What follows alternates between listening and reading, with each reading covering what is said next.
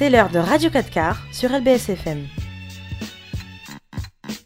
Bonsoir à toutes et à tous, bienvenue pour un nouveau numéro de Radio 4 quarts, votre podcast du webzine Urban Street Reporter. On est très heureux de vous retrouver pour ce 29e numéro et euh, ce soir, nous avons l'honneur de recevoir Abdel. Salut Abdel. Salut. Comment tu vas Ça va et vous Ça va, ça va. Alors tu représentes euh, l'association euh, café euh, restaurant 19.59. Donc on est très heureux d'être avec toi ce soir et bien sûr on va évoquer ta structure en fin d'émission lors du quart d'heure de l'invité. voilà. Les, les, chroniqueurs vont te cuisiner un petit peu. Merci beaucoup de m'avoir invité. Il n'y a pas de souci. Et pour m'accompagner, Dany. Ça faisait très Salut, longtemps, Dany. C'est vrai, c'est vrai. Comment tu vas bah, Ça va très bien, merci. Hein. Je sais même pas si on s'est vu. En... Si, il y a la canne. J'allais dire, je sais pas si on s'est vu en 2022, mais si quand même. Ah oui, je vois, c'est si, vrai. quand même, quand il y a eu la canne. Et Fatia, qui est avec nous. Salut Fatia. Tu vas bien Oui, ça va, merci. Et bien sûr Alia qui gère le Insta Live. Euh, bien évidemment, n'hésitez pas à commenter, liker, partager, euh, bien sûr, et à interagir avec nous euh, lors de cette euh, émission. Allez, on va aller dans le vif du sujet. Ah d'ailleurs, j'ai même pas dit de, quoi on allait parler. J'allais démarrer directement. Premier sujet, les présidentielles, bien évidemment. Débat d'entre-deux tours ce soir. On parlera également des personnalités qui se sont exprimées euh, lors euh, de, ce, de, de l'entre-deux tours, pardon. Euh, deuxième sujet, scandale alimentaire. Vous l'avez peut-être vu, c'est dans l'actualité. Buitoni, Kinder, enfin bref, c'était assez compliqué pour la cuisine industrielle ces dernières semaines. Fatia va nous en parler. Et puis bien sûr le quart d'heure de l'invité, je l'ai dit avec euh, notre ami Abdel. N'hésitez pas à nous suivre sur l'ensemble des réseaux sociaux. USR officiel, on est partout. Allez, on peut euh, démarrer euh, cette émission maintenant avec le premier sujet présidentiel euh, 2022. Et d'abord, Dani, tu avais envie de, parler bah, d'un phénomène, c'est les personnalités publiques qui, donnent leur avis sur l'affiche du, second tour. Voilà, en effet, on, on, constate depuis pas mal euh, de temps dans les élections. Là, c'est encore un peu plus criant lors de cette euh, présidentielle le second tour. Il y a beaucoup de personnalités, des sportifs, euh, des artistes ou des chanteurs, des personnalités publiques qui signent des tribunes, qui, euh, qui apportent leur soutien à un, candidat. Et moi, je me pose la question de savoir s'ils le font en tant que personnalité publique ou en tant que citoyen. Mmh. Et ouais. si ça a un réel impact sur, sur le vote. Ouais. Euh, Fatia, t'en penses quoi, toi, des, des personnalités euh, qui, qui, donnent leur avis, euh, généralement plus d'un côté que, que de l'autre, hein, on va pas se mentir, mais euh, c'est quoi Toi, tu trouves que c'est une bonne chose ou euh? bah Déjà, par rapport à ça, il y a aussi une polémique sur les chaînes, télé, euh, les chaînes de télévision françaises qui faisaient une sélection par rapport aux candidats qu'ils mettaient en avant. Mm. Et donc, en fait, ça pouvait influencer le choix des, euh, des euh, auditeurs, vu qu'ils voyaient une certaine partie des candidats et non l'ensemble. Mm. Et donc, en fait, euh, ils avaient accès que à ces informations-là. Surtout qu'en principe, en principe, non, peut-être pas en principe, mais généralement, en fait, les gens font peu de recherches sur les candidats et votent pour la personne qui, dont ils ont le plus un écho ou qu'ils qu adhèrent au parti. Donc ouais. le fait qu'on peut être facilement influencé à travers euh, les chaînes télé aussi, ça peut énormément influencer des personnes qui n'ont pas, pas de grandes connaissances sur les candidats et leur programme, pas de grandes connaissances sur les politiciens Mmh, mmh, et sur leur façon en fait de manipuler leur discours pour atteindre euh, le vote de ces candidats, le ouais. vote de ces électeurs. Mmh, et, et, toi, Dani, du coup, euh, est-ce que tu trouves que c'est c'est bien ce qu'ils font ou t'aimé des réserves un petit peu? Hmm, il y a quelques années, je t'aurais dit c'est bien parce que ça permet aussi aux électeurs d'éveiller les consciences. Mais là, je trouve que ça devient un peu malsain parce que euh, bah, c'est pas vraiment démocratique. Moi, je pars du principe que le vote, c'est quelque chose de personnel. En fait, c'est propre à chacun. Les, les voix appartiennent à personne. Donc, euh, c'est un peu comme les candidats qui disent Moi, j'appelle, qu'ils ont perdu, qui disent Moi, j'appelle mes électeurs à voter pour un tel. Enfin, pour toi, ça n'a pas de sens. Ça, franchement, pour moi, ça n'a pas de sens. C'est une, c'est un, une forme d'hypocrisie parce qu'au final. Euh, voilà, on sait très bien que ces, ces, candidats sont au deuxième tour. Si vraiment il fallait faire barrage, il fallait le faire au premier tour. Donc, euh, mm. moi, je trouve qu'il y avait 5 ans pour euh, éviter ça. Je ouais. trouve que c'est un peu du n'importe quoi. Ouais, Fatia, sur ce que vient de dire Dani, bah, après, le souci, c'est que euh, nous-mêmes, à travers nos réseaux sociaux, on va peut-être influencer euh, les gens qui nous entourent sur euh, les personnes qu'on voudrait voir, éli voir élire ou oui élire pour mmh, ce mmh. second tour. Mmh. Donc en soi, les gens sont libres de dire clairement bon bah voilà euh, je vous invite à peut-être euh, regarder le programme de telle, personne parce qu'il vaut le coup ou de telle autre personne parce que voilà ça répond à tel ou tel sujet que, qui, vous tiendrait à cœur, à cœur. Mais il le faut en tant que personne propre c'est pas ils, ils, ils, ils, allient pas à leur euh, leur, leur follower non, non, non, ils allient pas à leur métier. En fait, ils influent pas les gens par rapport à bon, à bon voilà, je suis un artiste ou si c'est ça. C'est vraiment. C'est en tant que citoyen qui s'exprime. En tant que citoyen qui s'exprime. Mmh. Voilà, bon, bah, moi, je suis une personne lambda comme vous et j'aime ah, cette personne. Donc, toi, en fait, tu penses que c'est. Euh, je pense qu'ils ont cette liberté. Ils ont cette liberté euh, là. Même euh, s'ils ont un certain nombre de personnes mmh. qui les suivent, bah, en fait, je pense qu'il faudrait plus voir ça en tant que personne mmh. propre comme nous et se dire bon bah en fait ils utilisent leur réseau parce que c'est leur seul réseau et qu'ils communiquent comme on communiquerait mm. pour quelque chose qui nous tient à cœur. Après c'est vrai que s'ils mettent en avant le FN ou je ne sais quoi, ça touche un peu notre notre ego à nous, mais en soi ils sont autant libres de faire ça que nous pour euh, je ne sais telle autre personne. Mm. Mm, Même si je me dis bon mais ils sont libres en vrai. bien sûr. Abdel. Euh, Moi, pour ma part, je pense qu'en tant que personnalité publique, on a une certaine responsabilité aussi. C'est-à-dire qu'on transmet certaines choses, on a une certaine audience. Et euh, ne serait-ce que par rapport à son milieu ou mm. son, sa profession. Mm-hmm. Euh, par exemple, j'ai cru voir, entre guillemets, une certaine polémique vis-à-vis des rappeurs, par exemple, qui, mettaient, qui demandaient de faire barrage au Front National, notamment parce que le milieu, enfin, le milieu hip-hop est très associé à ce, mouvement militant-là qui euh, fait barrage au Front National, de, par cohérence. Du coup, je pense qu'il y a une nécessité de le faire. Mais mm. surtout dans le monde de la culture en général, mm. il y a besoin, entre guillemets, de montrer euh, qu'on fait barrage euh, solennellement et, même symboliquement mm, au FN. Et bon, après, je, pense que dans certains métiers, il y a un corporatisme qui empêche de s'exprimer un peu plus facilement. Et pour revenir sur ce que disait Fatia, c'est il y a beaucoup de choses qui sont mises en place justement pour égaliser le temps de parole des, des, candidats, notamment par le CSA sur le contrôle euh, de la radio ou de ce, de, de ce qui peut être vu sur, euh, sur, euh, sur la télévision. Mais le temps de parole ne représente pas l'orientation et la présentation qu'on fait d'un candidat. Mmh. Parce qu'on peut parler pendant deux heures de Marine Le Pen tout en parlant mal d'elle euh, oui, c'est vrai, ça dépend comment on, présente la chose.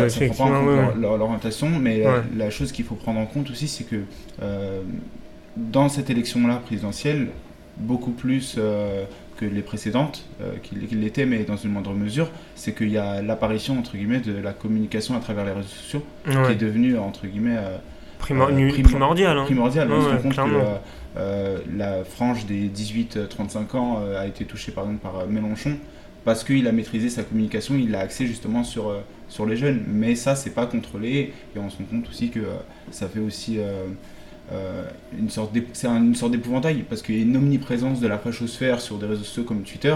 Mais on se rend compte que bah, ce qui était annoncé sur les sondages autour de 20-30% mm. n'était que ne représentait que 7% par exemple pour des candidats comme Zemmour. Mm, mm, du coup, je pense que c'est un double tranchant et, et il faut essayer de saisir toutes les informations qu'on qu'on peut en tirer. Mm. Et par rapport au fait, euh, enfin, les candidats qui disent euh, j'invite mes électeurs à.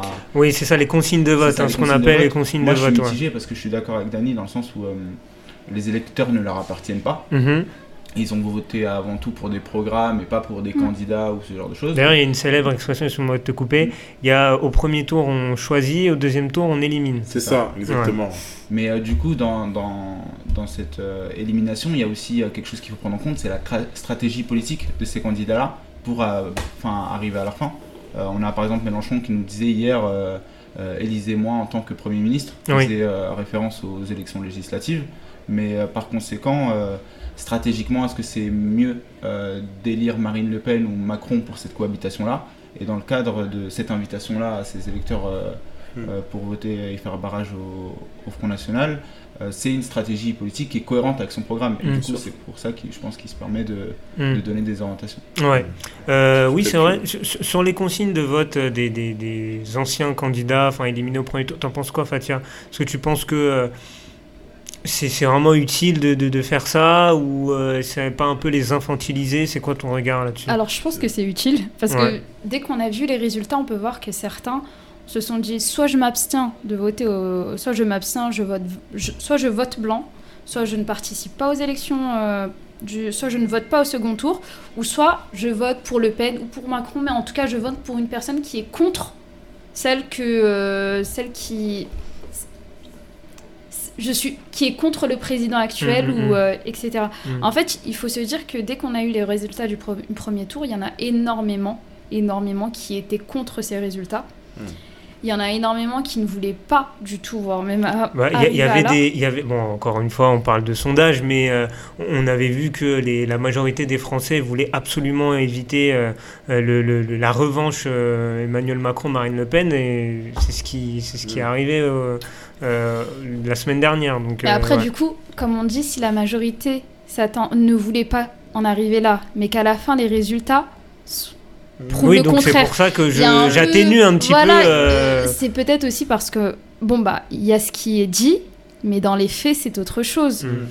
Donc en soi, euh, il y a aussi cette autre partie qui se dit, bon, bah, qui disait au début, bon, bah voilà, je ne veux pas voter pour Marine Le Pen ou Macron. Dans tous les cas, comme il dit, c'est voter soit pour la peste, soit pour le choléra. le Mhm. choléra. Ça, c'est surtout les électeurs euh, oui, c'est ce que très à j'entends en gauche. ce moment. Très, très à gauche. Ouais, ouais, non, mais Qui je ça non. et Oui, qui bah, décide soit de ouais. sa- de s'abstenir ou de, n- ou de voter pour euh, Macron ou Le Pen parce Mm. qu'en fait ils sont tout simplement énervés. Et c'est vrai que je pense que là, les, les candidats qui sont sortis, ils ont un rôle à jouer en, disant bien aux gens attendez, mais euh, bon, certes, nous on est sortis du jeu, mais il faut pas aussi euh, perdre. euh, perdre. Oh là là là, je Ouais, tu t'es perdu, toi. Ouais, hein. ouais, voilà, bah, c'est mais la tu même t'es perdu, là. Faudrait pas en tout cas sortir de notre chemin. Ouais, Faudrait pas aussi ne pas voter et faire élire une mauvaise personne. d'accord, ouais. Donc, Parce qu'en gros, ça euh, pourrait hmm. être aussi tout autant dangereux. Ok, ouais, je, vois, je vois ce que tu veux dire. Euh, Si, si je peux me permettre de, Abdel. de clôturer ça, c'est Ouais. qu'on se rend compte que, enfin, moi pour moi, il n'y a pas de, enfin, personne n'a vraiment perdu parce qu'avec Mm. les chiffres qu'a fait Mélenchon, par exemple, c'est une manière aussi euh, de montrer à, un candidat comme Emmanuel Macron sur quel pied jouer euh, durant le second tour et Mm. peut-être euh, l'axe sur lequel il faudrait euh, plus s'investir durant son potentiel Il y a futur eu trois blocs, hein. là tu as ça, eu. Marine Le Pen, Emmanuel Macron, Mais- Jean-Luc Mélenchon, le c'est très serré. Du, du coup, vraisemblablement, la stratégie qu'il adopte pour le second tour, c'est de jouer justement sur cette fibre-là sociale qu'a abordé Mélenchon, parce qu'il se rend compte qu'il y, a il y a un réel créneau à prendre. C'est Et clair. du coup, c'est peut-être pas euh, tomber dans l'oreille d'un sourd, ces Mm. votes-là. Et je pense que ça peut aussi permettre à, s'il a assez de recul et de, euh, comment dire, de sagesse pour euh, avoir un recul sur sa politique, Mm. voir sur euh, quelles sont les attentes des Français. Et c'est pour ça que je pense que c'est pas une réelle défaite. C'est une défaite de Mélenchon, certes, mais pas de ses électeurs. Ouais, Mm. il y aura Oui, peut-être une suite. Après, il faut qu'ils puissent transformer l'essai lors des législatives. Et on le sait qu'historiquement, il y a beaucoup moins de mobilisation lors de ce genre d'élection, alors que Dieu sait que c'est très important. C'est hein. euh, l'Assemblée nationale, c'est le vote des lois, c'est la politique nationale, c'est hyper important. Euh, D'ailleurs, hein, je lance un appel à tous ceux euh, qui euh, se sentent démobilisés après euh, ce, ce premier tour. Il y a le second tour déjà dimanche, mais il y a aussi les législatives au mois de Le juin. troisième et- tour, comme on et dit. le, le troisième tour, troisième. comme certains le, le disent. D'ailleurs, en parlant de démobilisation, on va aborder un deuxième thème, c'est l'abstention. Elle a été quand même assez élevée hein, lors du premier tour, euh, 26%. Euh, certains diront qu'ils sont arrivés deuxième euh, derrière Macron, hein, le, le parti de l'abstention. Euh, déjà, comment vous analysez ce chiffre? Et est-ce que vous avez peur pour dimanche que ce chiffre soit euh, encore plus fort? Euh, concernant l'abstention, c'est pas surprenant. Comme on a vu euh, les cinq dernières années, bah, la France elle été fragmentée, elle été divisée, il y a eu beaucoup de, de crises sociales. Donc c'est un peu le reflet de la société. Les gens ils n'étaient pas forcément en accord avec. euh, Il y a une sorte de défiance de l'homme politique. Donc forcément, bah, les gens, qu'est-ce qu'ils font? Bah, Ils vont pas voter. Je trouve ça bête, mais bon, c'est un peu le reflet de. C'est ce que ça a traduit euh, ce score-là. Et hum, après, je pense qu'ils n'ont pas été à la hauteur aussi pour mobiliser ces, ces électorats. Il y a beaucoup de gens qui se sont sentis euh, dénigrés, mis de côté. Il y a, il y a un peu la France d'en bas, la France d'en haut. Enfin, on voit dans les quartiers populaires ou même dans les endroits plus reculés de la République où le président il, il se déplace jamais. Donc les gens ne se sentent pas concernés par le... Ouais, parce voilà. que ils auraient pu euh, bon, euh, ne pas être d'accord avec la politique du président Mm. et se sentir représentés par un autre candidat, alors que là, c'est pas le cas. C'est-à-dire que pour euh, 26% des Français, l'offre politique ne leur convient pas. Oui, je pense qu'il y a eu ça. Et puis aussi, il faut pas l'oublier, euh, sur les 12 candidats qu'il y avait cette année, je crois qu'il y en a 6 ou 7 qui étaient déjà là l'année dernière, donc euh, il y a 5 ans. Donc aussi, il y a ce côté de... Manque de C'est renouvellement. en même temps. C'est genre, Ouais. on nous fait croire que c'est nouveau, mais c'est toujours les mêmes. Ouais. Et je pense que ça aussi, ça a un peu blasé les gens. Et c'est pour ça que les gens ne sont pas forcément déplacés. C'est dommageable, mais Ouais. c'était compliqué ces 5 dernières années. Donc je pense que pour moi, ça me semble logique. Même si c'est vrai que c'est, c'est désastreux parce que euh, plus il y a de l'abstention, bah, plus les extrêmes euh, sont au port du pouvoir, et ça, c'est, c'est dangereux. Abdel Euh, moi, pour ma part, je pense qu'il y a un réel travail d'éducation euh, civique à avoir, notamment sur certains, euh, sur, sur certains territoires. Ouais. Je me suis rendu compte que, euh, enfin, j'ai- c'est c'est un peu biaisé, mais il y a une réelle mobilisation entre guillemets euh, durant ces élections-là chez, chez les jeunes, euh, chez les jeunes des quartiers populaires et chez les jeunes en général, parce que Mhm. c'est les questions sociales et euh, écologiques les touchent particulièrement. Mais, euh, à- et en même temps, euh, comme disait Dani, je me rends compte qu'il y a pas mal de notions qui ne sont pas maîtrisées, notamment l'importance et le rôle des élections législatives, Ouais.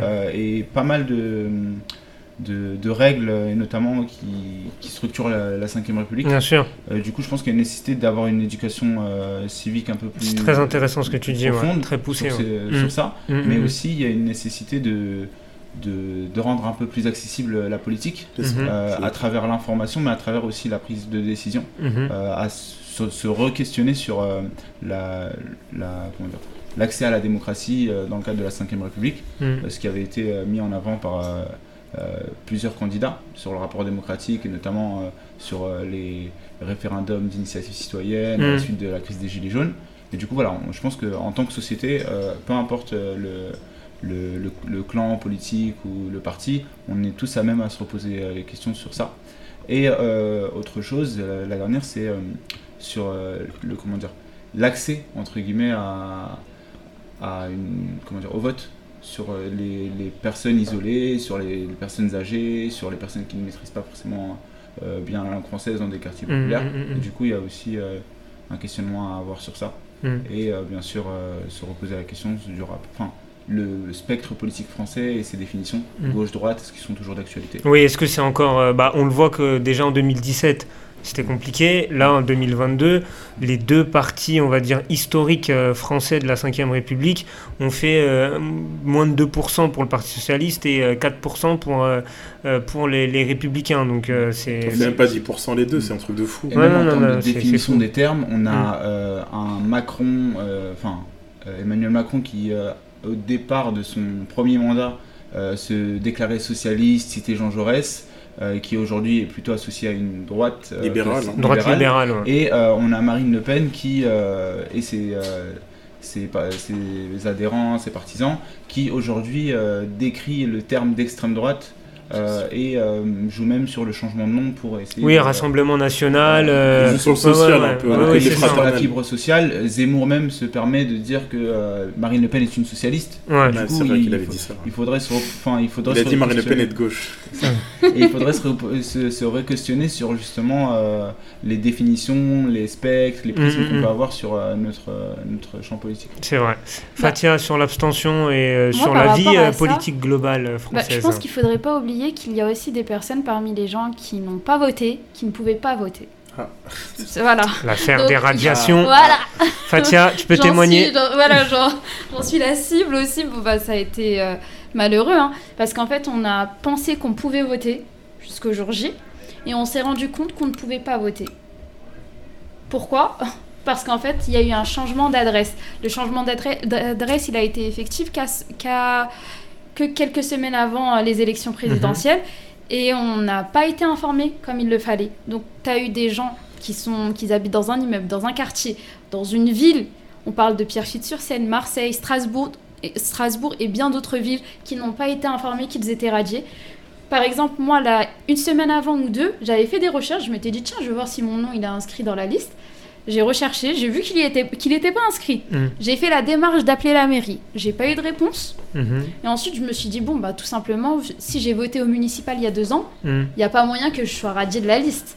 Ça me paraissait impossible. Et donc, euh, j'ai eu la surprise de voir ça le jour J.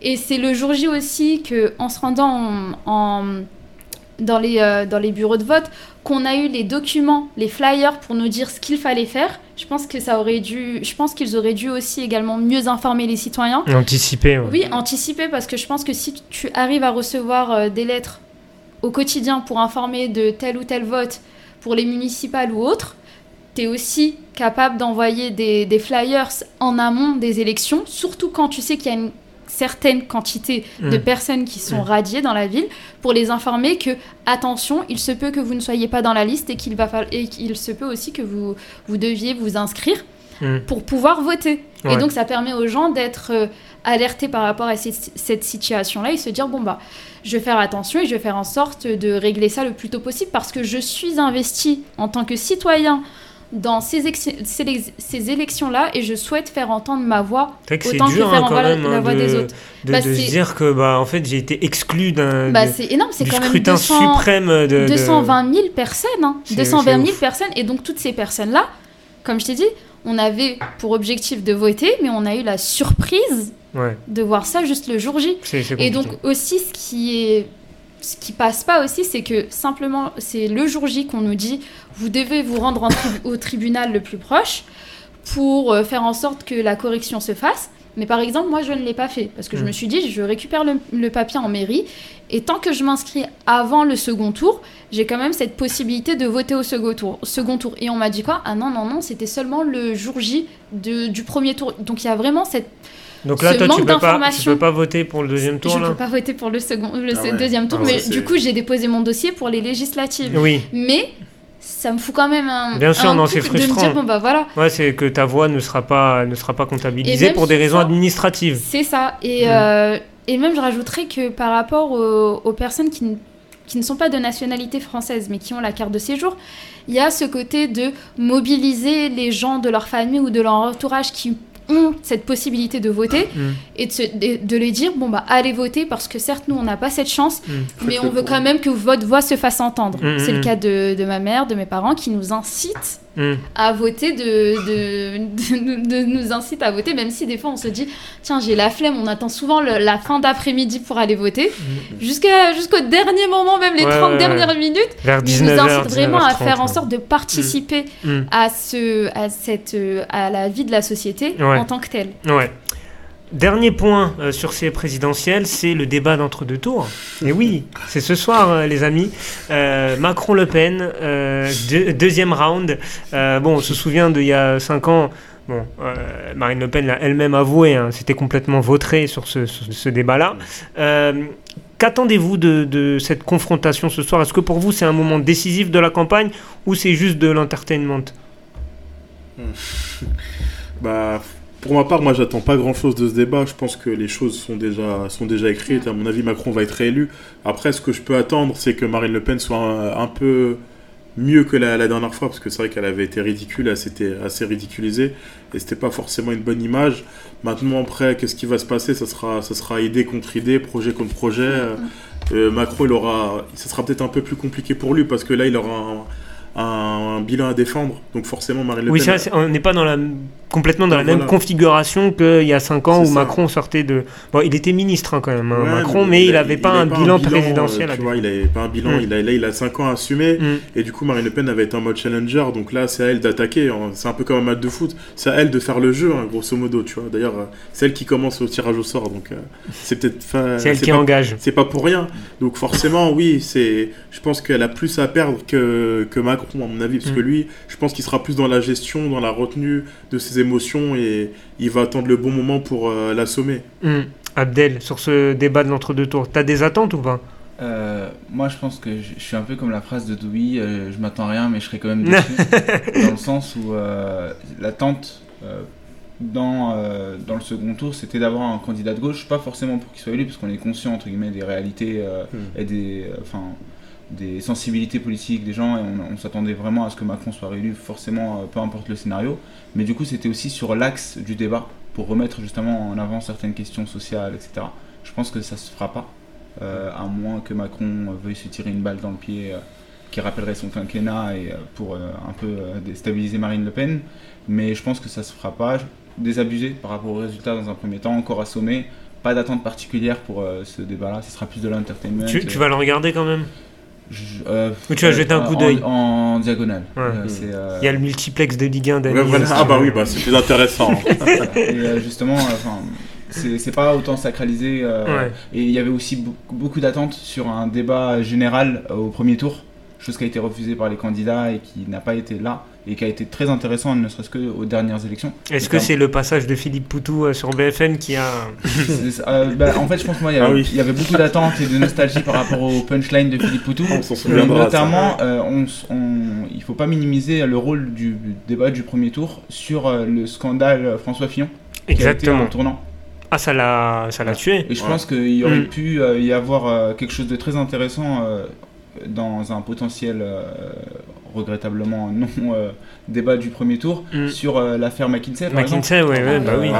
Et, et la, et, euh, la tournure qu'aurait pu prendre justement euh, des figures de gauche sur justement Mm, la mm. critique de ce genre de euh, comment dire de scandale. Mm. Mais euh, niveau scandale, euh, le, Marine Le Pen et Macron sont à un partout Mm. avec McKinsey, le détournement des fonds européens. Ouais. Du coup, je pense que ça va, c'est Oui. pas dans leur intérêt aux deux. De, Ouais, je pense que. oui, oui, c'est vrai. Chacun a des dossiers sur l'autre. Mm. Euh, Fatia, sur euh, le, le débat d'entre-deux tours. Bah franchement, je suis du même avis qu'Abdel. Je Ouais. vais voir ça en diagonale. Et encore au début, je me disais, bon, je suis pas fan des, euh, des entre-deux tours ou autres. Je, je regarde pas vraiment ça. Ça Ouais. m'intéresse pas du tout. Ouais. Puisque je me dis, c'est du temps perdu.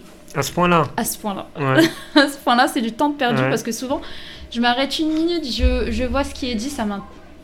Grosso Mm. modo, il n'y a rien qui est dit, il n'y a rien de concret. Et je pense que souvent, les candidats, ils arrivent à s'enfoncer plus qu'autre chose. Mhm.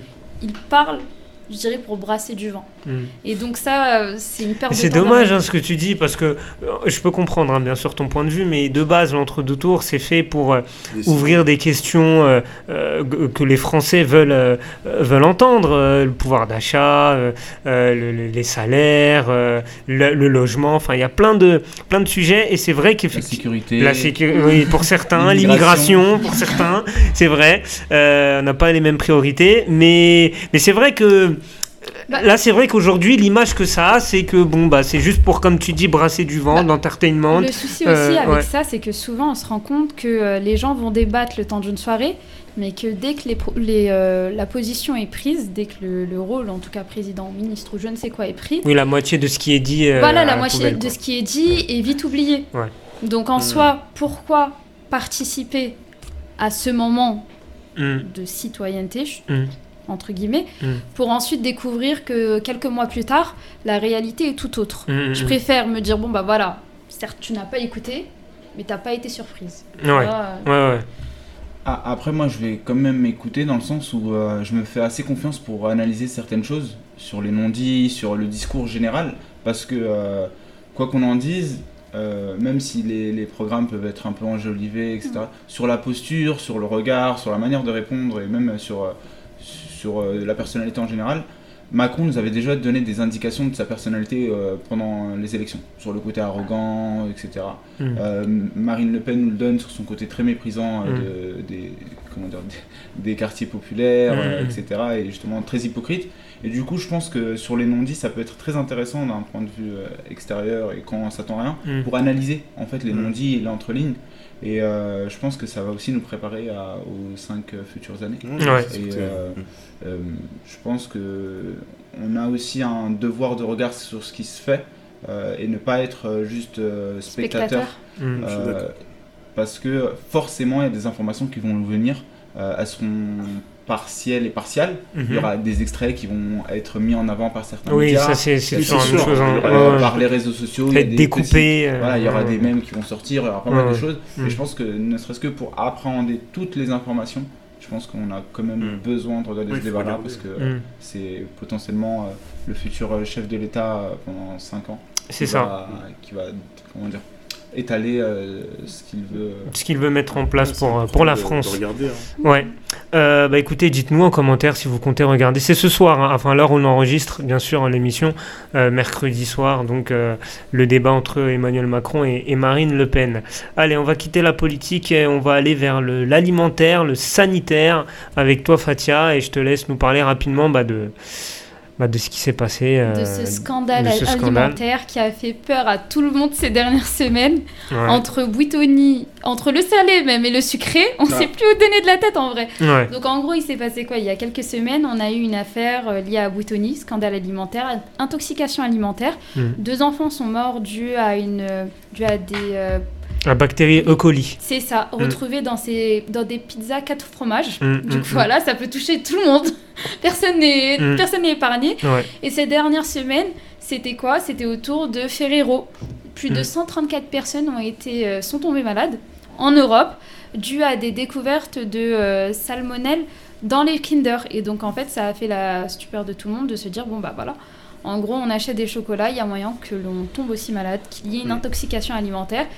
Et il y a eu encore plus de bruit ces derniers jours avec les fêtes de Pâques, où les parents ont acheté des chocolats à leurs enfants, pour leurs enfants et pour eux aussi, et ont pu découvrir que bah du coup bah c'était pas seulement les ki- certains Kinder qui étaient touchés, mais euh, même Nutella. Nutella été touché et bien d'autres produits euh, liés à la marque étaient touchés euh, pendant Ouais. par Ferrero. C'est quand même incroyable ce qui s'est passé. Du coup, les amis, une question simple. hein. Est-ce que, avec ce qu'on entend, ce qu'on voit, est-ce que ça nous incite encore plus? Alors, on sait, hein, cette société de consommation, l'industriel, c'est c'est pas la première fois qu'on la critique, mais là, avec des cas concrets de- de- de- d'enfants malades, d'enfants qui sont décédés, Mm. euh, certains même qui finissent handicapés, Mm. euh, voilà. Est-ce que c'est euh, un électrochoc pour vous pour euh, changer drastiquement votre consommation au quotidien, votre manière de consommer? Si ce Mm. n'est pas déjà changé, hein. Voilà. Ouais, pour ma part, c'est c'est un électrochoc, mais euh, même avant, j'avais déjà cette prise de conscience parce que c'est vrai qu'on achète pas mal de choses, on sait pas qu'est-ce qu'il y a à l'intérieur. Mm. Je pense que le mieux, enfin, c'est de faire sa propre nourriture. Au moins, on sait plus ou moins ce qu'il y a et, et ça évite aussi toute déconvenue. Après, on n'a pas tous la même santé, c'est comme un peu le, c'est comme le Covid, on n'est pas tous logés à la même enseigne. C'est vrai, Enfin, c'est question de, de défense immunitaire, de résistance. Enfin, t'as des gens, ils vont manger beaucoup de, de cochonneries, ils vont rien avoir. D'autres, ils vont manger un truc, ça va être fatal. Ouais, Enfin, c'est vraiment propre à chacun, mais c'est vrai. c'est vrai qu'il faut, il faut savoir réguler hein, et pas. on Après, c'est compliqué. Après, je pense qu'il y a aussi le côté financier parce que euh, on va pas se mentir, les choses industrielles, c'est pas forcément, c'est euh, facile d'accès, donc tout le monde, euh, tout le monde a ça et forcément les gens, bah, ils- s'y engouffrent dedans, tu vois. Mais on, on est tous conscients que c'est pas forcément bon, hein, mais on le fait parce que euh, pour des questions budgétaires, en plus c'est la crise, donc euh, les gens ils se nourrissent un peu comme ils peuvent. Il y en a qui n'ont pas le temps de faire à manger, donc ils prennent les plats cuisinés. Enfin, moi je suis un adepte de ça, je vais pas te mentir, je suis pas un grand cuistot, donc forcément, euh, quand t'as as, fini ta journée de travail, t'es fatigué, tu prends un truc à l'arrache, un, Mm. kebab ou autre. Mais, euh, mais c'est vrai que ça dépend aussi de, de beaucoup. de- Et en plus, si tu remarques bien ce genre de d'accident entre guillemets, ça arrive toujours à une certaine frange de la population. C'est toujours des gens qui sont euh, bah, entre guillemets dans la précarité, qui vivent dans des quartiers populaires. Donc, à un moment donné aussi, il faut se poser les, les bonnes questions. Et là, on revient à une question euh, sociale. Euh, toi, Abdel Euh, bah, moi, je pense que, je, enfin, je vous l'expliquerai un peu plus en Ouais. détail tout à l'heure, mais euh, je suis déjà intéressé par ces questions-là d'alimentation Mhm. et justement d'accès à l'alimentation saine, durable, etc. Euh, et je pense que la question de la santé, elle est primordiale, mais elle est beaucoup plus et, de- la manière de consommer aussi, elle est beaucoup mieux saisie par les jeunes générations, j'ai l'impression. Justement sur les questions climatiques, sur les questions de, remise en question des, euh, euh, des des modes de consommation de manière globale à l'échelle de la société. Euh, pour moi, c'est juste une information de plus. C'est une invitation à ceux qui n'étaient pas encore convaincus d'avoir une certaine méfiance, entre guillemets, de, de cette industrie-là. Après, c'est encore plus intéressant pour ma part, bon, bien que ce soit un peu dramatique qu'il y ait eu des morts, que ce soit des marques assez connues qui soient touchées, euh, de manière à se dire euh, symboliquement et euh, inconsciemment, bah, on n'est pas à l'abri. C'est pas parce que c'est une marque mondialement connue qu'on est à l'abri de ce genre de choses. Mm. Et voilà, c'est le consommateur maintenant, dès qu'il sera sur une grande surface et qu'il aura l'occasion d'acheter des cochonneries ou ce genre de choses, il se dira je pense à quoi? Est-ce que je pense à mon petit plaisir devant Netflix and chill ou est-ce que je pense à la, la santé de mon enfant Est-ce que je Mm. pense à ma santé? Et du coup, il se redirigera, redirigera peut-être vers des choses qui ont été mises en place mais qui n'ont pas eu le, le, suc- le succès escompté, comme euh, des labels euh, euh, d'a- d'alimentation bio, enfin un circuit court, ce genre de choses. Quoi. Mm, mm, mm. Fatia Bon, il faut savoir que moi, par contre, ça m'a donné envie d'acheter du chocolat. Ah, elle a- Ok, j'ai Alors, elle, euh, j'ai rien compris. rien compris. ouais, tu me ramènes euh, des Kinder, s'il te plaît. Non, mais pour moi, Pâques, je me dis, bon, tiens, normalement, le lendemain de Pâques, t'achètes tes chocolats. Ouais, ouais, ouais. Et toi, ça t'a pas refroidi, Ouais, toi moi, je me suis dit, bon, tout sauf Ferrero. Ok. Et c'est vrai en plus. Ouais. Non, pour le coup, bah, au niveau de l'alimentation, même si, bon, ça c'est réel, alors j'ai vraiment acheté des chocolats parce que j'en voulais, Mhm. tout d'un coup. Mhm. Mais au niveau de l'alimentation, je trouve que tu disais par rapport aux classes sociales. Donc moi, je viens d'une classe sociale non- euh, modeste, normale, qui habite aussi en banlieue, mais où euh, l'éducation par rapport à l'alimentation a toujours été euh, bah, la base chez moi. On nous a toujours enseigné de d'éviter de manger trop sucré ou trop gras ou trop euh, de, du fast-food ou encore d'éviter le surgelé. Bon, même s'il y a des produits surgelés, les légumes surge- surgelés ou les fruits surgelés, j'ai vu que c'était quand même bon et que ça gardait en fait les vitamines et tout ce qui va avec. Mais pour te dire, chez moi, même le, tout ce qui est surgelé, on évite au maximum. Et ce que j'ai bien aimé, c'est qu'aussi, tu as dit, oui, ben, en gros, on achète des produits surgelés parce que on veut faire le rapide, rapide. Moi-même, hein, j'achète pas énormément de produits surgelés. Pizza Buitoni 4 fromages, je me disais que vu la marque, vu la qualité, normalement c'était censé être bon. J'en achetais quelques fois, mais des fois même chez nous, en fait, qu'on habite en banlieue ou pas, je pense que c'est une éducation. Mm. On s'éduque, on s'éduque au niveau de l'alimentaire et ça se transmet aussi. Et donc, je pense pas que ce soit lié à, à l'endroit où l'on vit, même si, oui, c'est une réalité ce que tu veux, ce que tu dis, mais en gros, on généralise souvent quand aussi bah, nos parents, en fait, ils nous enseignent, je pense pour certains, de éviter de manger dehors parce, par gaspillage et à la fois monétaire, mais aussi par euh, le fait de ne pas savoir ce qui se passe réellement en cuisine. Et donc, on peut très bien manger des choses qui ne sont pas vraiment saines, mais qui sont aussi produits dans des conditions hygiéniques très...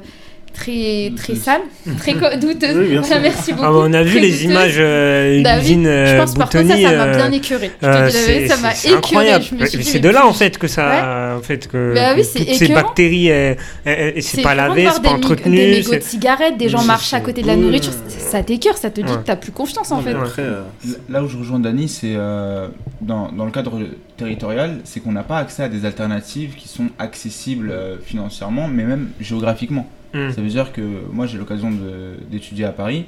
Quand je me balade dans les, les petites ruelles du Marais ou, euh, ou du, du- du quartier latin, Hmm. il y a des chocolatiers, il y a des artisans, il y a des alternatives où on Mm, nous propose entre guillemets quelque chose de local, où on a une certaine visibilité et même euh, enfin du comment dire, euh, avec un certain prestige parce que c'est français, mais Mm, c'est mm. c'est quelque chose qui nous appartient, ça fait partie de notre patrimoine aussi euh, gastronomique.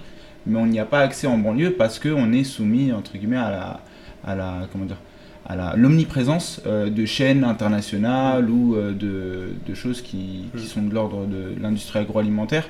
Et du coup, il y a aussi un questionnement à avoir sur euh, l'implantation et le regard qu'on peut avoir sur l'artisanat euh, et sur ce genre de choses.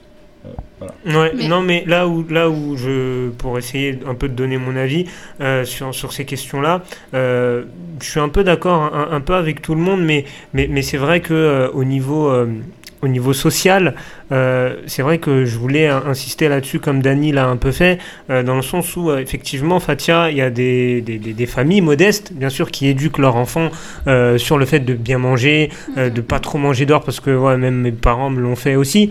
Mais il y a, il y a cet aspect social qu'on peut pas mettre de côté dans le sens où il y a des familles pour qui euh, financièrement en fait euh, ils peuvent pas se permettre, euh, comme l'a dit Dany en fait, euh, bah, d'aller euh, acheter frais, d'aller acheter euh, des choses en, circuit court, soit parce qu'ils n'ont pas accès, soit parce qu'ils n'ont pas les moyens, soit parce qu'ils n'ont pas le temps. Et, en fait, le, truc, c'est que eux, quand ils vont au, supermarché ou quand ils vont au magasin, ils vont vers le plus simple, c'est-à-dire les choses surgelées, les, trucs déjà faits. Et, et en fait, c'est pour ça que j'avais envie de mettre en avant cette question sociale-là, parce que bah, en fait, euh, j'ai l'impression que c'est une certaine partie de la population en fait qui euh, n'a pas accès à la bonne bouffe.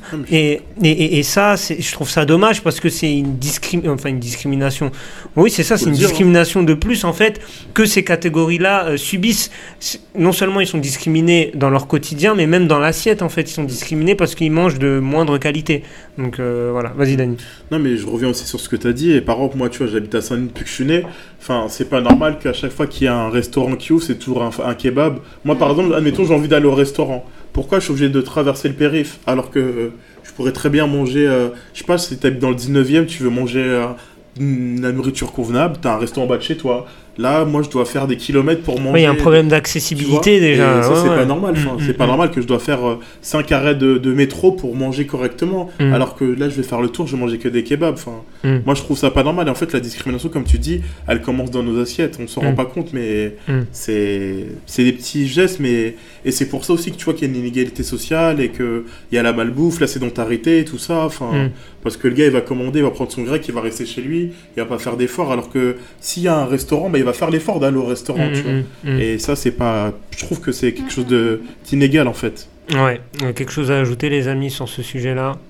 Bah, après, pour moi, j'allais plus parler aussi des chocolats. Je suis totalement d'accord pour Mm. les fast-foods. C'est vrai que c'est c'est vrai, c'est réel Non, quand mais même à en Saint-Denis. bas de chez moi, il y a. que- Sans, sans aller à Saint-Denis, hein, mais vraiment dans les de alentours. fou. Il y a vraiment des chicken. Euh, Ça- les. Chicken Spot, Chicken, Chicken Family, il y a trop. La chicken, quoi, c'est la chaîne En des bas de chez moi, chicken. il y a- il y, a trois grecs, euh, en même pas euh, 10 mètres. Je deviens fou, moi. C'est HFC. Mais- c'est Non, vrai que maintenant que tu le dis, Mais c'est n'importe c'est c'est vrai que Paris, par contre, c'est vrai que quand on se promène, on se dit bon, bah aujourd'hui, je sais pas, j'ai envie de manger quoi? Végétarien, euh, viette, coréen, tatati, tatata. T'as le choix. T'as une choix du roi variété là-bas. euh, qui Oui. est beaucoup plus en large. banlieue, c'est vrai que c'est euh, pas trop le cas maintenant que j'y pense. Et souvent, on va se dire, bon, bah, je vais manger dans quel resto Et là, on commence à chercher par ville. Mm. Et non pas, euh, on se concentre pas sur une seule et même ville. C'est une réalité. C'est- quand même assez, assez, assez dommage. Bon, en tout Mais cas, par rapport au chocolat, quand même, parce qu'il y a ces questions, on parlait de, euh, de, hum, de niveau social. Non, de. euh, vous aviez dit quoi le terme par rapport au niveau social, non? L'inégalité. Voilà, euh, sociale. inégalité sociale. dans l'assiette, Voilà, dans l'assiette. l'assiette, mais par rapport au chocolat aussi. Et là, je, je me disais, mais si on demain on a des enfants et que certes on a les meilleurs artisans à côté de nous, il y a quand même cette envie des enfants d'avoir des Kinder avec leurs jouets à l'intérieur. Est-ce que là aussi on peut parler d'inégalité sociale, de se dire bon bah il y a que des parents qui n'ont certes pas trop les moyens ou autres qui vont acheter, qui vont partir vers cette première marque, sachant que Ferrero en soi certes ça se vend en commerce, mais c'est une marque dont à travers leur publicité qui donne envie et qui est accessible à tout sur, âge. sur- sur les chocolats, je peux, bon, c'est euh, peut-être le mettre Comme un peu à part. Nutella quand même, Mais, mais, a... Pourquoi Après, je vais te donner la parole à Abdel, mais euh, sur cet exemple du chocolat, qui un touche peu peut-être un, peu un, difficile. un- un public plus large, on va Voilà. dire. Mais euh, moi, je reste persuadé qu'une famille euh, assez aisée ira toujours euh, chez le chocolatier oui. plutôt que d'aller acheter du Nutella parce que Bien sûr. cette famille sait très bien que euh, en termes de qualité en termes de goût c'est dix fois meilleur que du Nutella industriel en fait c'est cette inégalité sociale là que je mets en avant dans le sens où effectivement l'accessibilité c'est accessible à tous d'accord? Euh, mais une, famille aisée euh, va forcément se tourner vers un chocolatier de qualité parce qu'il sait les dangers. Et, même nous qui consommons de Nutella on sait on sait. Quand on prend une tartine de Nutella quand on prend des chocolats on sait que ça va pas nous faire du bien à la santé. On prend ça pour se faire plaisir tu vois. On prend ça parce que voilà ça on est content on mange du chocolat. Mais c'est ça en fait c'est cette accessibilité au bon c'est ça en fait que je voulais mettre en avant, c'est l'accessibilité au bon, même à travers le chocolat, qui je suis d'accord avec toi, même si c'est euh, quand même un peu plus vaste. Vas-y. Euh, moi, je, le, le point sur lequel j'aimerais enfin, insister, c'est la responsabilité en fait euh, de l'État, parce que Mm. c'est une question de santé publique.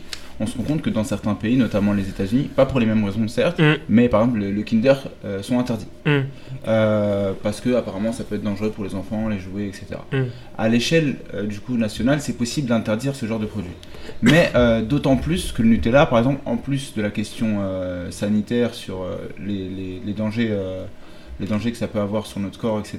Il y a aussi un danger sur euh, L'écologie. Mm. euh, le- le- la gestion de l'huile de palme, ce genre de choses. Et je pense que l'État a vraiment un rôle à jouer, justement sur euh, cette cette prise de conscience là, mais aussi sur la régulation de ce qui peut se retrouver dans Mm. nos étals et dans nos assiettes. Mm.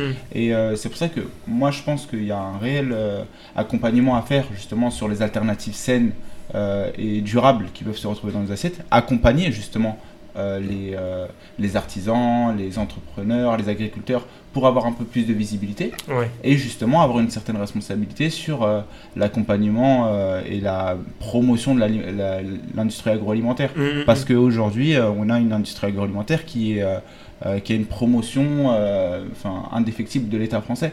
Euh, en- enfin, des groupes comme Nestlé, comme, euh, enfin, comme Ferrero, ce genre de choses qui sont.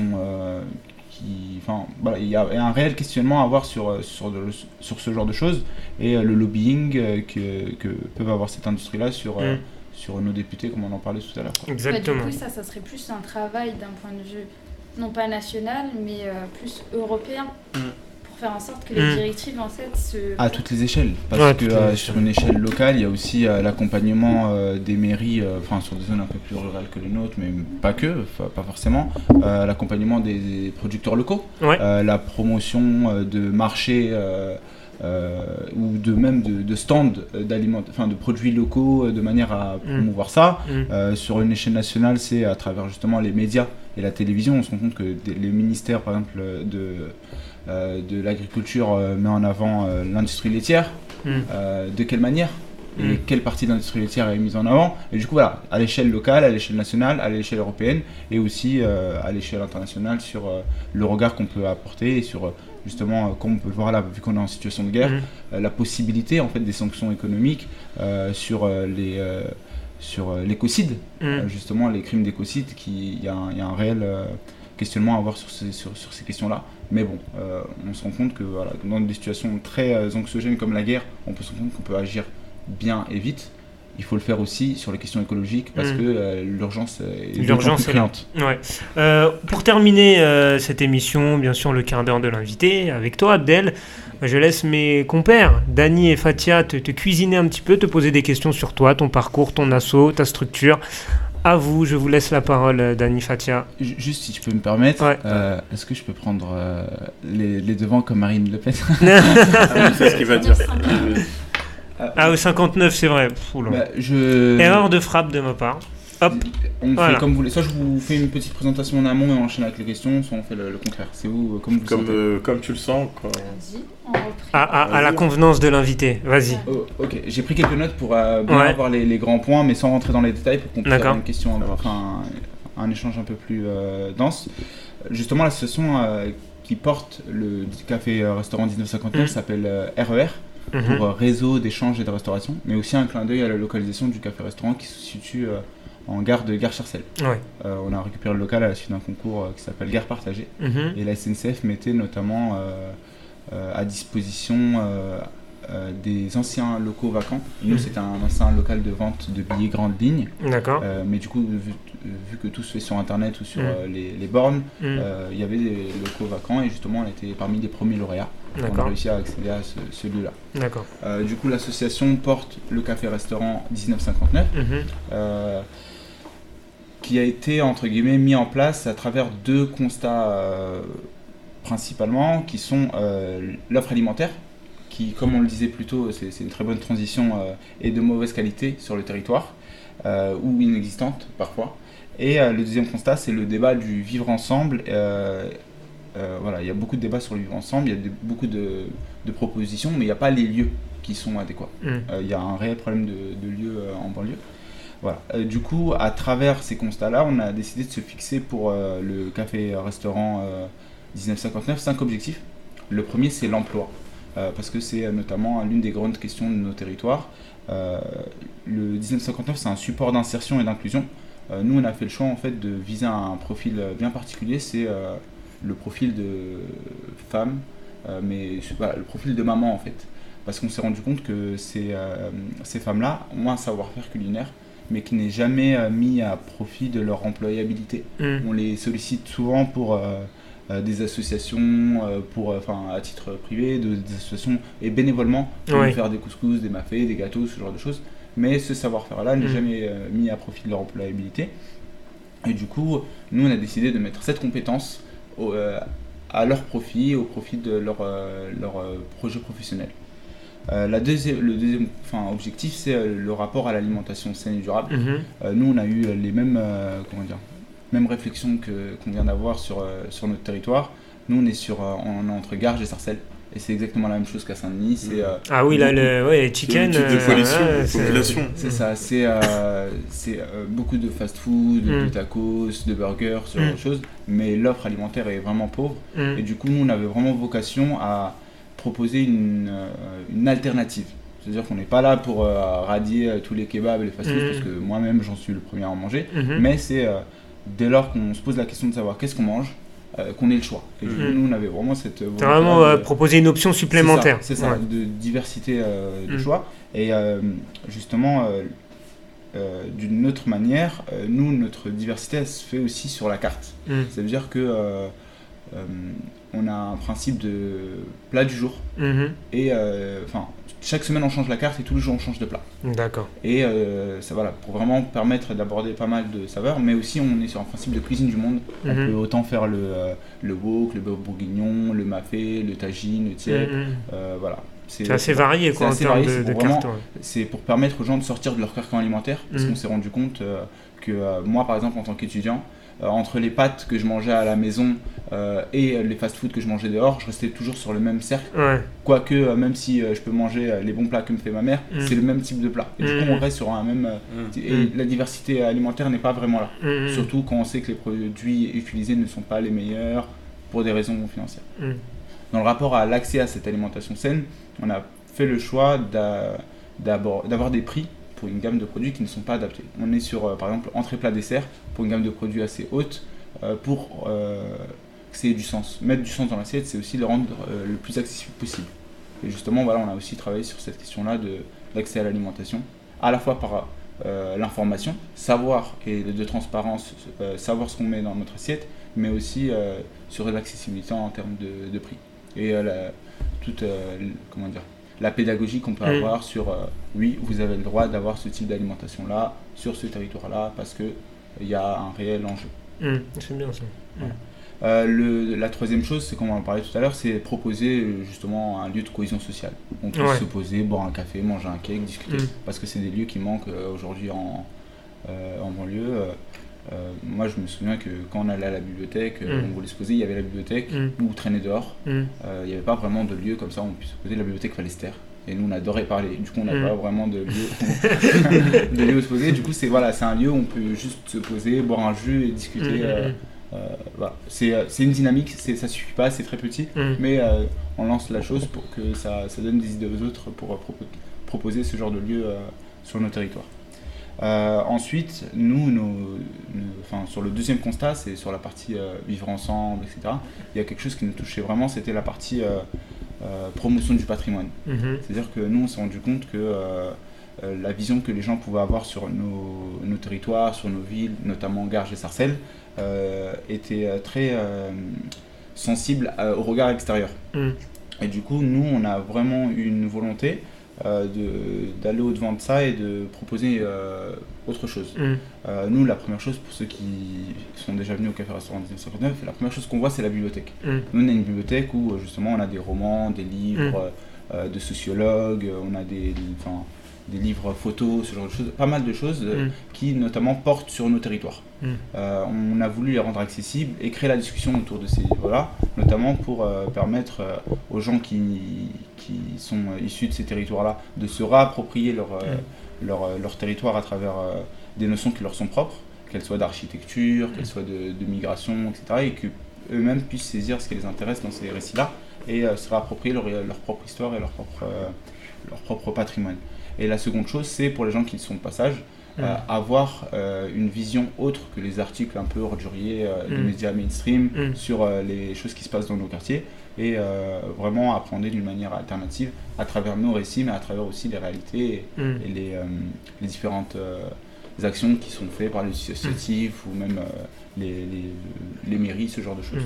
Euh, du coup, voilà, nous on organise euh, des animations diverses et variées. euh, ça peut ça peut être lié justement à l'alimentation, parce que des- on, on crée des passerelles, ça peut être lié euh, euh, aux questions de patrimoine, on ramène des sociologues, on ramène des auteurs de livres, même des romans, comme ça on fait des petits cafés débats, notamment pour avoir une offre, euh, une programmation culturelle beaucoup Mhm. plus dense sur le Ouais. territoire, parce que voilà, moi je suis étudiant, je me balade sur Paris, j'en croise à tous les coins de rue, ce genre de choses, on s'est dit mais pourquoi on fait pas ça chez nous? Ouais. Du coup voilà, c'est le début de quelque chose, pour l'instant on est à 4-5 animations par mois, Mhm. et euh, on, on essaye de toujours faire plus, toujours faire différemment. Mhm. Et euh, en plus de tout ça, on fait des balades urbaines euh, sur Garges, Sarcelles, à travers des publics différents. Ça peut être des groupes d'étudiants, Mm. euh, des groupes d'entreprises qui du territoire qui sollicitent leurs employés pour sortir Mm. un peu de leur bureau et savoir ce Mm. qui se passe autour d'eux. Voilà, nous on est vraiment à même à axer justement ces balades en fonction du public et vraiment apporter une vision différente. Que on commence notre récit après l'appel de l'abbé Pierre dans les années 50 contre le mal logement. Ensuite, on aborde la question architecturale, Mhm. la question des migrations. euh, et pas mal de questions Mm. sur l'identité pour Mm. vraiment avoir une vue d'ensemble et voilà, on- c'est un échange. Ouais. C'est un réel échange. Là, on est sur la partie euh, euh, échange du réseau d'échange et de restauration. Et ensuite, pour, pour clore tout ça, nous, on avait vraiment euh, vocation à être un espace de, de- de porosité en fait entre les habitants et habitantes du territoire, les associations, parce qu'on relaie aussi pas mal d'initiatives locales qui Mhm. sont présentes, euh, les entreprises du territoire et les producteurs locaux. Ouais. Parce que en fait, cette chose que j'ai oubliée et qui est très importante, c'est que euh, dans le cadre de la partie alimentation, on favorise le circuit court et l'alimentation saine. Du coup, Oui, voilà. ouais. Et du coup, on promeut aussi euh, les produits locaux. Ça peut être euh, le miel qui se fait à Garches, Sarcelles, ça peut être euh, le café qui est torréfié à Anguin, Mm. euh, ça peut être, euh, comment on appelle ça, les sacs qui sont euh, cousus par les chantiers d'insertion des coalises. Mm. Ça peut être euh, pas mal de choses diverses et variées, notamment pour être justement le relais Ouais. des différentes initiatives locales. C'est important, c'est Ouais. important et vraiment bravo pour tout ce que vous faites. C'est vraiment une offre complète euh, au niveau associatif, au niveau social, euh, au niveau restauration. Donc euh, vraiment, c'est vraiment top ce que vous faites. Est-ce que vous avez des questions, Dani, Fatia, sur, sur justement ce Bah, que fait notre une. ami Abdel avec son asso J'en ai une par rapport à la cible. Au niveau des jeunes, est-ce que vous les captez facilement ou non? Alors, ça dépend. Nous, enfin, on nous a toujours posé la question de savoir quelle était notre cible. Est-ce que c'était que des gens de passage? Est-ce que Mhm. c'était que des jeunes? Est-ce que c'était que des personnes un peu plus âgées ou... Euh, Nous, euh, au niveau du 1959, c'est vrai qu'avant le Covid, on avait justement plutôt un, un public d'actifs qui était là et qui cherchait à se restaurer parce qu'il y avait justement ce, ce besoin-là sur le territoire. Mais depuis le Covid, à travers justement euh, euh, les obstacles qu'on a rencontrés, et notre volonté aussi d'une programmation culturelle plus accrue, on, s'est redirigé vers des profils un peu plus larges et notamment on arrive de plus en plus à, aborder des jeunes, notamment en fait à travers le réseau qu'on a euh, des différentes associations. Ça peut être l'association Campus qui œuvre justement à l'accompagnement des jeunes, ça peut être à, à travers sports et création. Alors on essaye de proposer des, de faire des partenariats avec des associations euh, partenaires euh, et euh, les faire participer leur public et notamment choper euh, des jeunes, des moins jeunes, ce genre de choses. On n'a Mm. pas de public euh, Ouais. prédéfini. On a par exemple, si par exemple on décide d'organiser un atelier fresque du climat par Mhm. exemple, de viser euh, une tranche d'âge. Mm. Par exemple, on se dit, on, on fait du, euh, du 15, euh, 15-12 ans, Mm. enfin 15-10 ans par exemple. Là, on a vraiment axé l'animation sur ce, ce profil-là, chose qui est prévue d'ailleurs euh, dans le courant du mois. Mais ce que je veux dire, euh, on pourra même euh, deux jours après faire une projection des euh, débats d'un film sur l'alimentation saine, mais ça, ce sera quelque chose qui sera plus destiné à un public un peu plus, euh, plus grand. Quoi. Un Mais peu voilà. plus grand, ouais. Mais on n'a pas vraiment de, De public cible. ouais. hein. Ouais. Le, le- le cible, c'est le, le territoire. D'accord, d'accord. Dani, euh, Est-ce qu'à l'occasion, t'as- vous avez pour projet de- d'avoir plusieurs antennes dans d'autres villes? Bah justement, nous, enfin dans un premier temps, en plus la- l'association RER, en plus d'avoir porté euh, le café restaurant 1959, nous à Goussainville, on avait récupéré euh, euh, les anciens locaux de, de cantine d'une société qui s'appelle Elior, mhm. et du coup Mhm. qui était vacant, qu'on a rénové, on a fait pas mal de choses durant pendant trois ans. On a fait du coworking, on mettait à disposition en fait notre espace pour les entrepreneurs culinaires. On a fait de la formation à, plus grande échelle pour nos employés. On a fait de la sensibilisation à l'alimentation euh, euh, saine et durable, au développement durable à travers un jardin potager, des poulaillers, ce genre de choses. On a fait aussi euh, un programme d'accompagnement des entrepreneurs avec la communauté d'agglomération et des associations comme Initiative 95 justement pour permettre l'accès à l'entrepreneuriat en mettant à profit entre guillemets notre savoir-faire pour les accompagner sur euh, le modèle économique, la communication euh, euh, et, et les financements, ce genre Mm. de choses. On a été sollicité à travers euh, justement ce programme-là qui était de notre initiative pour justement euh, partager notre savoir-faire. Mm. Mais dans le cadre bien plus précis euh, du, du modèle 1959, Mm. on a été sollicité pour créer entre guillemets un modèle euh, type franchise Mm. chose qui nous qui nous intéressait pas pour euh, parce que nous c'est une initiative locale. Euh, Donc vous voulez vraiment rester implanté Bah, au niveau je, local Je, je- je finis. Ouais, Pardon. Alors, je, vais, je vais te compléter. Euh, justement, la, la nuance, elle est qu'on ne veut pas du copier-coller. D'accord. On veut, on est sur euh, le point de le faire, mais Mm. plutôt sur un, un modèle d'essemage Mm. de propositions, notamment aux, aux différents entrepreneurs locaux des différents territoires, pour qu'ils puissent l'adapter justement à leur territoire à eux et que ce soit beaucoup plus pertinent. Et justement, on a cette vocation-là à accompagner et permettre l'essaimage, mais pas euh, du copier-coller en fait. D'accord. Et on veut, euh, le 1959, il est 1959 parce qu'il y a Garges et Sarcelles et la communauté Pays de France autour. D'accord. Et, euh, ça aurait pas de sens de refaire la même chose euh, trait pour trait euh, à Villetaneuse, à Massy Mm. ou, euh, ou dans, dans, dans le Périgord. Ouais. C'est pour ça qu'on a vraiment vocation à être euh, un référent sur les obstacles qu'on a rencontrés, Mhm. les avantages qu'on a pu en tirer et les réalités, mais euh, dans le, cadre d'accompagnement et d'essaimage, Ouais. plus que de franchise. Euh, J'avais une dernière question. Euh, pourquoi 1959 Alors 1959, c'est euh, justement, pour reprendre un peu tout ce qu'on avait dit plus tôt, le re- café-restaurant se situe en gare de Gare-Charcel. Et pour faire un lien en fait justement avec notre patrimoine, la gare de Gare-Charcel a été construite en 1959. Ah, Et d'accord. initialement, c'était aussi l'heure de fermeture à 19h59. D'accord. Mais euh, du coup, voilà, le, le- c'est une manière aussi pour nous de donner euh, le nom du lieu à une date bien précise. Ouais. C'est pour justement replacer le patrimoine au centre euh, du symbole Mm. et, euh, de, de ce qu'on peut porter comme patrimoine. Mais aussi, euh, d'une, ma- enfin, c'est une manière implicite de dire aux habitants du territoire euh, l'histoire de nos villes n'a pas commencé hier, Mm. Elle a commencé un peu plus tôt. Et cette date-là s'inscrit aussi dans un mouvement euh, qui a une résonance à l'échelle nationale, à l'échelle locale. Et euh, justement, c'est que le début et on va Mm. continuer de marquer les dates, même si on a été créé en 2017 et qu'on a monté Ouais. le restaurant en 2019. euh, les dates, euh, euh, c'est nous qui les faisons, entre guillemets. et Voilà. 1959, c'en est une, a fait le pont, Mm. entre guillemets, entre euh, 1959 et maintenant, mais on a aussi beaucoup de choses à faire. Très bien. Bah, merci Abdel en tout cas d'être venu euh, ici à, à Villetaneuse dans les locaux d'LBSFM. Grosse force à votre association. Merci beaucoup, ça a été un plaisir. Ouais, bah, plaisir partagé. Merci Dani, merci rien, Fatia, merci Alia pour le live Instagram. Euh, bien sûr, euh, le replay euh, de l'émission qui sera disponible sur notre page euh, Facebook Urban Street euh, Reporter. Le podcast qui arrive très prochainement euh, également. Et puis, euh, euh, n'hésitez pas à interagir même après, euh, après l'émission. Suivez-nous sur les réseaux sociaux, suivez également LBSFM. Euh, je ne l'ai pas dit, mais cette émission est aussi euh, codiffusée avec euh, notre partenaire Seine-et-Marnais MNG Radio, euh, 99.7 FM euh, du côté euh, euh, de la Seine-et-Marne, du 77. Euh, voilà, donc euh, retrouvez le replay de l'émission dès demain sur leurs ondes. Euh, donc n'hésitez pas à aller écouter tout ça. Et on est aussi en direct sur leur page euh, Facebook. Voilà, je ne l'ai pas dit au début, je le dis à la fin.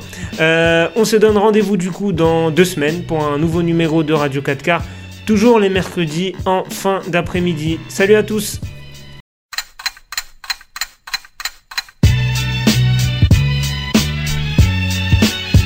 C'était Radio 4 quarts sur LBSFM.